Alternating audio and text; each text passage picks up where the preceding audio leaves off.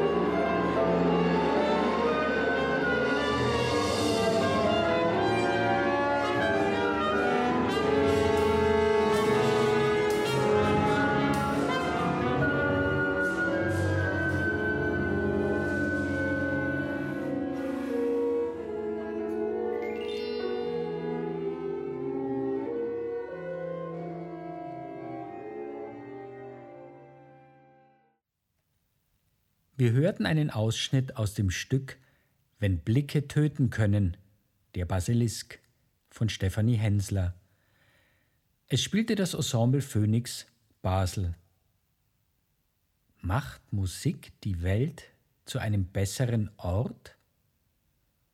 Um dieser Frage auf den Grund zu gehen, haben wir uns wieder ein wenig umgehört. Ja, ich finde mega fest, dass Musik die Welt zu einem besseren Ort macht. Musik ist etwas so wie einen eigenen Sinn. Also man hört aber man kann es irgendwie nicht... Es ist so wie eine andere Wahrnehmung. Und darum kann man so wie in eine Welt eintauchen, wo man sonst nicht könnte. Zum Beispiel durch Schauen oder Riechen oder keine Ahnung. Ähm, ähm, ja, Musik ist wie ein eigenes Gefühl. Hm, das kann ich so pauschal nicht beantworten, obwohl mein Buchgefühl klar Ja sagt. Ich jetzt aber das auch nicht könnte begründen So die harten Lebensrealitäten der Welt irgendwie verändert oder so. Ich glaube, das wäre verblendet. Ähm, aber ich glaube, vielleicht so im Kleinen, voll, ist es, ähm, wenn ich mir jetzt vorstelle, dass ich ohne Musik müsste wäre das mega trist, glaube Das finde ich sehr schwierig. Erzählt, denke ich, tut Musik sehr gut, aber ob sie wirklich die Welt verbessern kann, das bezweifle ich.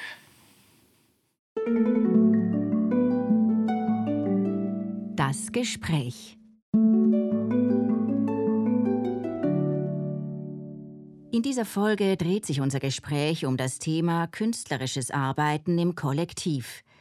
Zu Gast sind die Schwestern Stefanie und Laura Hensler. Moderation Till Löffler. Liebe Laura, liebe Stefanie, schön, dass ihr die Zeit gefunden habt, zu uns zu kommen. Und ich würde gleich gern einsteigen mit einer Frage an euch beide als lautes Kollektiv, dass ihr uns vielleicht ein bisschen erzählt, wie das Kollektiv entstanden ist.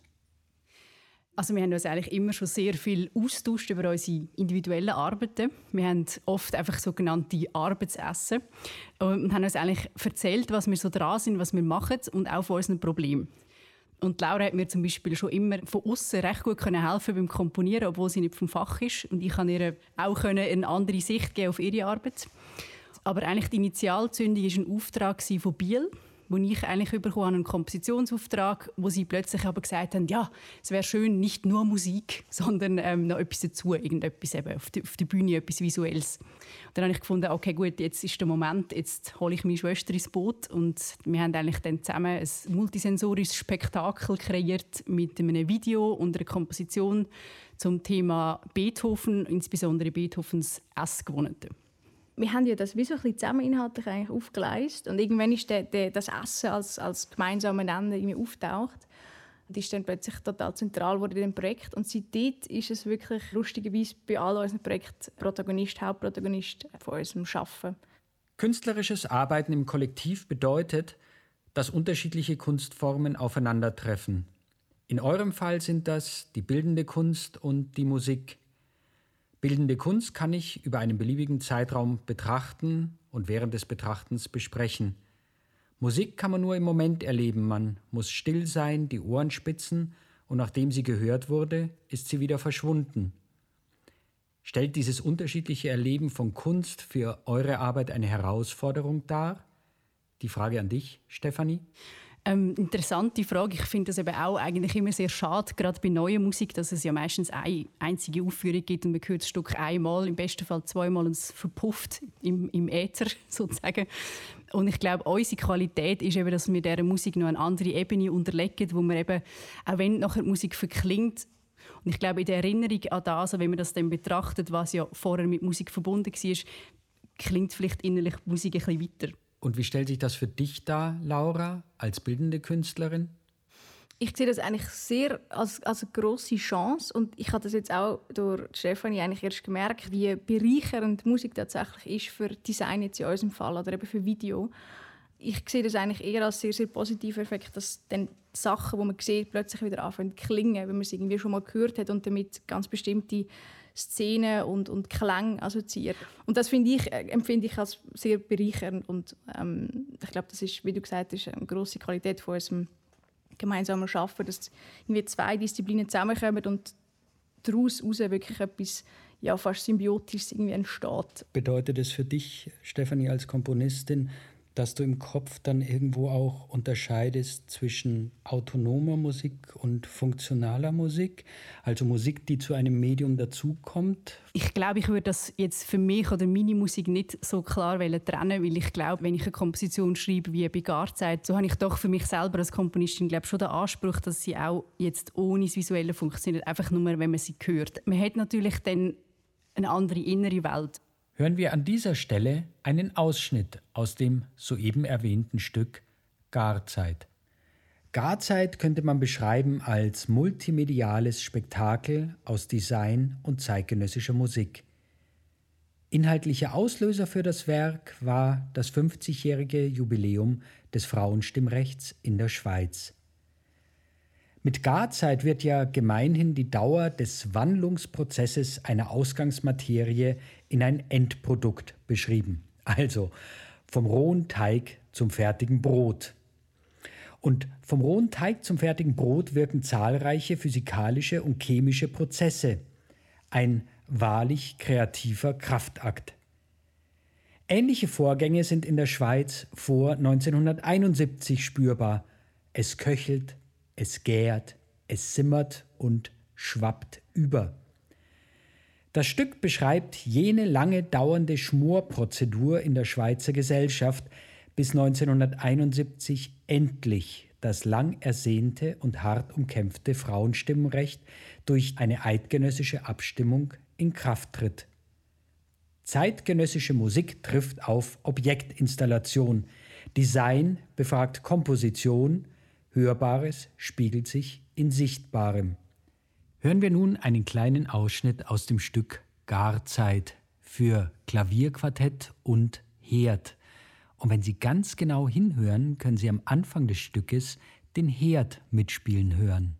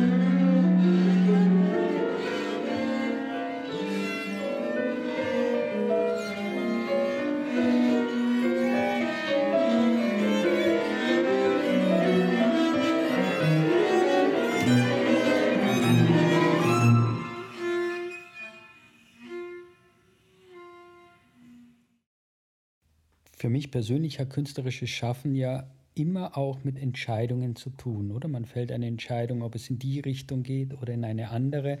Man ist ständig an Weggabelungen im übertragenen Sinn, wo man Entscheidungen fällen muss.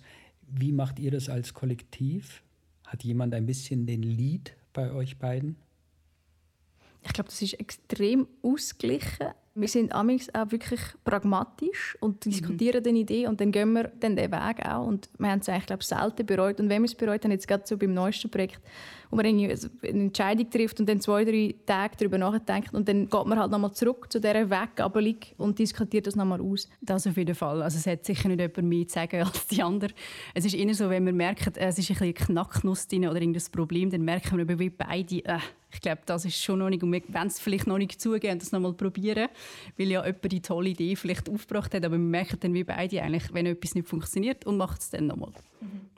Vielleicht tauchen wir noch in ein ganz konkretes Beispiel ein, weil ihr ja für die Miniaturreihe bei Prima Volta im Herbst 2021 nicht eine Auftragskomposition oder ein Auftragswerk äh, schafft, sondern gleich acht, weil wir in unserem neuen Konzept ja wie ein Essen mit integriert haben und euch mal angefragt haben, ob ihr euch vorstellen könnt, acht Desserts zu kreieren.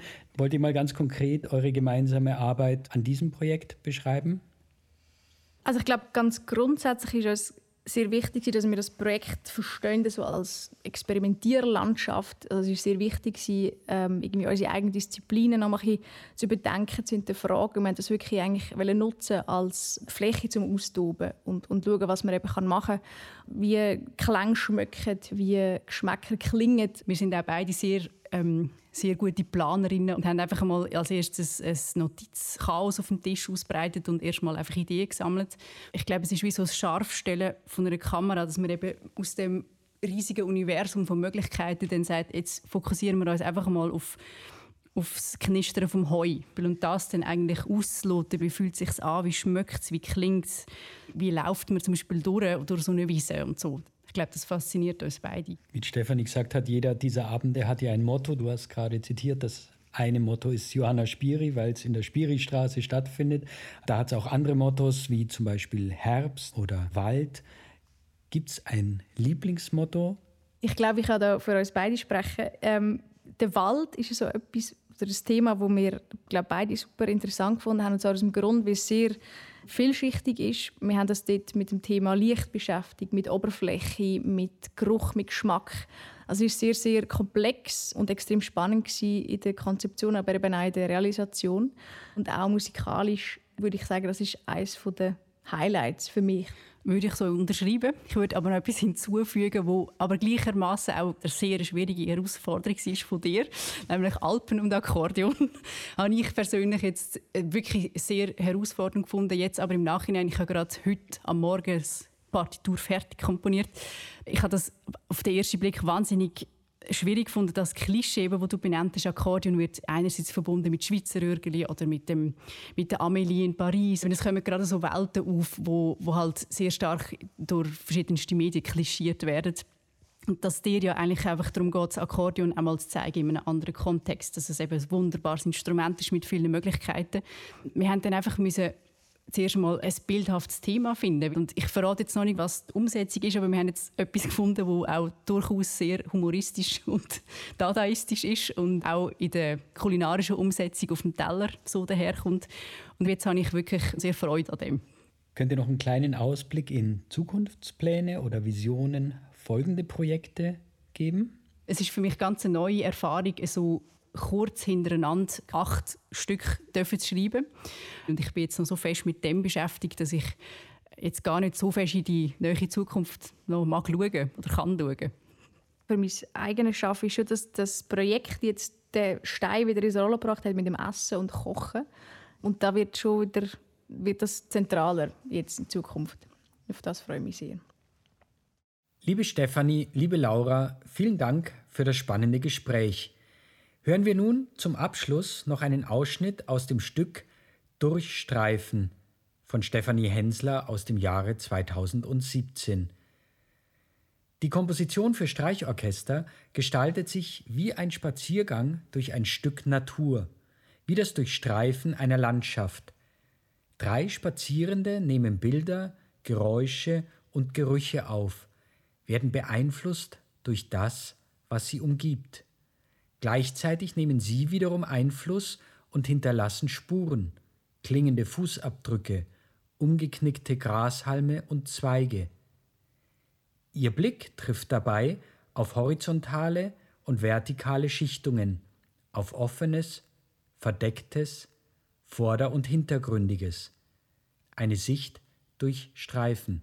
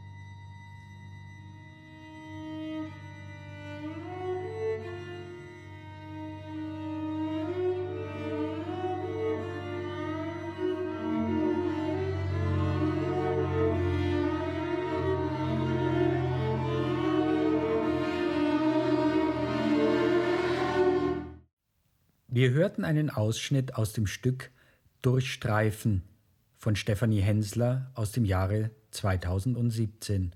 Es spielte die Kamerata Zürich.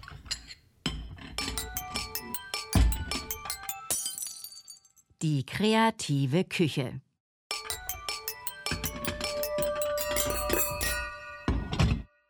Mit dem Komponisten Daniel Furter. In unserer Rubrik Die kreative Küche schauen wir Künstlerinnen und Künstlern über die Schulter in ihre Kochtöpfe. Wir wollen erkunden, wie es in ihren künstlerischen Werkstätten zugeht und versuchen, die Geheimnisse und Rezepte ihrer Inspiration zu erforschen. Das tun wir mit einem Fragekatalog aus zehn Fragen. Und wenn Sie Fragen haben, die Sie Künstlerinnen und Künstlern immer schon mal stellen wollten, dann schreiben Sie uns einfach eine E-Mail an info@prima-volta.ch. Wir bringen Ihre Fragen gerne in die nächsten Folgen mit ein. Lieber Daniel, zu Beginn würde ich dir gern die klassische Prima Volta Frage stellen. Gibt es in deiner Biografie ein Konzert oder ein kulturelles Ereignis, das dir nachhaltig in Erinnerung geblieben ist? Ja, wenn ich an Prima Volta, an Kammermusik denke, kommt mir ein Trioabend in den Sinn von Sternis Domin Rose, dem berühmten Trio in der Tonhalle. Ich weiß, ich habe Musik studiert in der Zeit und die haben Brahms Trio gespielt und ich weiß nicht, was in mich gefahren ist. Ich schreie sonst nicht im Publikum, ich benehme mich nicht auffällig, aber ich bin vom hintersten Platz da auf der Empore, der war halt billig nach vorne gerannt und habe geschrien und geklatscht. Das einzige Mal in meinem Leben, wo ich mich so benommen habe, weil das dermaßen hinreißend war, dieses Zusammenspiel dieses Werks war die erste als Hardwood-Trio, die zweite Fassung, äh, die sie gespielt haben. Und das war für mich, ich, ich höre das Konzert immer noch, obwohl ich viele ebenso grandiose Konzerte gehört habe. Aber keins hat mich je wieder bewegt, so zu schreien. Was inspiriert dich? Mich inspiriert als Musiker die Begegnung immer mit dem Wort und als Komponist die Interpretin oder der Interpret, für den ich etwas schreiben darf. Kann man komponieren lernen? Ich glaube, man kann komponieren lernen. Ich kann das aber selber schlecht sagen, weil ich nie Kompositionsunterricht hatte, außer mit 14 Jahren bei unserem tollen Musiklehrer Armin Schiebler, der uns ein Jahr lang geholfen hat. Und dumm nie Komposition gelernt habe, nur in der Praxis gelernt, was zur Folge hatte, dass ich es auch nicht lehren konnte. Äh, wenn man etwas nicht irgendwie akademisch gelernt hat, nicht ein Vorbild hatte als Lehrer, taugt man als Lehrerin oder Lehrer auch nicht, weil man ja nicht weiß, wie das denn geht. Aber es gibt wunderbar viel Komponisten und Komponisten, die Komposition gelernt haben und sind wunderbare Sachen rausgekommen. Wenn wir nochmal zurückgehen in die Jugend, gab es in deiner Jugend eines oder vielleicht auch mehrere Vorbilder, die dich nachhaltig geprägt haben? unendlich viele Vorbilder und kein einziges einzelnes. Die frühe Begegnung mit Brecht und Weil und nachher mit Eisler, also ich war neunjährig, als ich versuchte, im Schallplattenladen die sieben Todsünden zu kaufen, was mir dann nicht verkauft wurde, weil einem Kind kann man das nicht verkaufen.